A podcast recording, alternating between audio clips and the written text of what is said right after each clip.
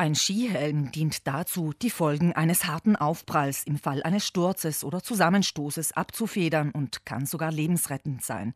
Aus diesem Grund sollte beim Kauf eines neuen Helms mit großer Sorgfalt vorgegangen werden. Das Wichtigste bei der richtigen Auswahl eines Skihelms ist vor allem die gute Passform, dass er einmal gut sitzt und sich nicht bewegt. Dann sollte er sich bewegen im Falle eines Aufpralls, hält er nicht das aus, was er eigentlich aushalten sollte, sozusagen. Betont Daniel Staffler, Verkaufsberater in der Wintersportabteilung eines Sportfachgeschäfts in Bozen.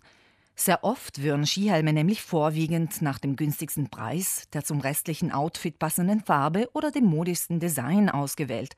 Keine Frage, auch diese Aspekte sind wichtig, ist der Helm doch ästhetischer Teil der Ausrüstung. Doch für die Sicherheit ist eine perfekte Passform unerlässlich, also nicht zu groß, aber auch nicht zu klein. Das führt nämlich häufig zu Kopfschmerzen. Nach Möglichkeit sollte unter dem Skihelm keine Sturmhaube oder Mütze getragen werden, damit er im Fall eines Aufschlags nicht verrutschen kann.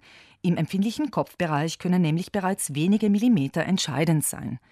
Die Frage nach der Helmgröße ist verständlicherweise gerade bei Kinderhelmen wichtiges Thema. Ich verstehe jedes Elternteil, dass es nicht jedes Jahr einen neuen Helm kaufen möchte. Jedoch sollte er nie zu groß gekauft werden, weil er ansonsten im Aufprall wackelt und der Helm kann sein, dass auch direkt wegfliegt.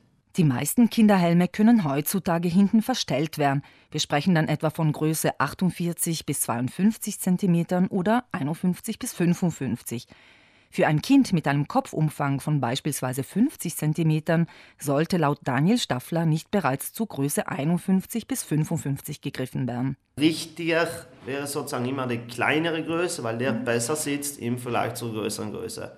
Sämtliche im Fachhandel erhältliche Skihelme müssen die Kennzeichnung CE tragen. Das bedeutet, dass der Helm den europäischen Sicherheitsanforderungen entspricht und einerseits einem Falltest und andererseits einem Durchdringungstest unterzogen worden ist. Der Helm sollte nämlich weder in zwei brechen noch von einem spitzen Gegenstand durchbohrt werden können.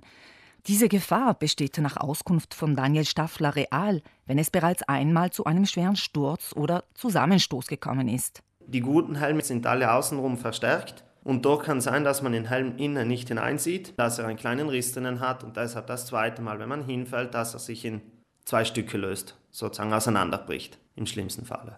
Unabhängig davon sollte ein Helm bei guter Lagerung nach fünf bis sechs Jahren ausgetauscht werden, da das Material mit der Zeit spröder werden kann.